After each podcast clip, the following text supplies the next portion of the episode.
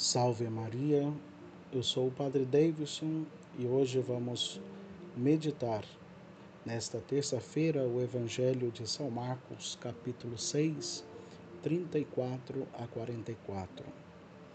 São João Crisóstomo, comentando esta passagem do Evangelho da multiplicação dos pães, diz o seguinte: Reparemos no abandono confiante dos discípulos a providência de Deus nas maiores necessidades da vida e o seu desprezo por uma existência luxuosa.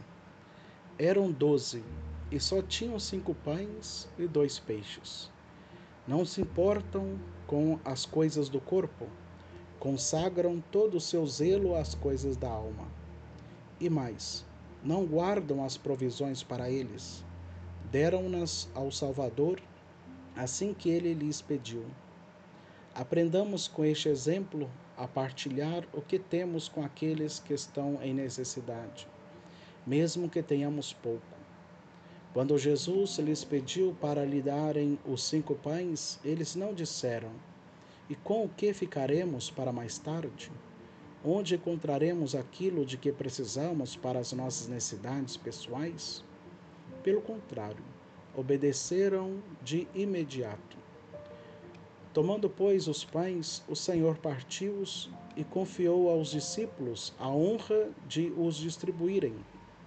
Não queria apenas honrá-los com esse santo serviço, queria que repartissem no milagre para serem testemunhas convictas e para não esquecerem o que se tinha passado diante dos seus olhos.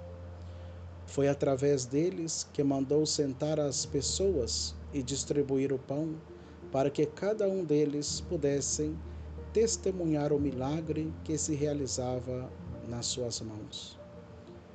Tudo neste acontecimento, o lugar deserto, a terra nua, a escassez do pão e de peixe, a distribuição das mesmas coisas a todos sem preferências, ficando cada um com tanto como o seu vizinho.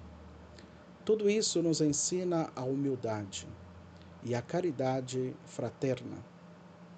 Amar-nos uns aos outros igualmente, colocar tudo em comum entre aqueles que servem o mesmo Deus. Eis, termina São João Crisóstomo, aqui o que nos ensina o nosso Salvador. Por isso, peçamos à Virgem Maria que nos ajude a também nós a entregarmos tudo nas mãos providentes do Senhor, assim como ela foi aquela serva fiel. Eis aqui a escrava do Senhor, entregou a sua vida e a sua confiança nas mãos do Salvador. Louvado seja nosso Senhor Jesus Cristo, para sempre seja louvado.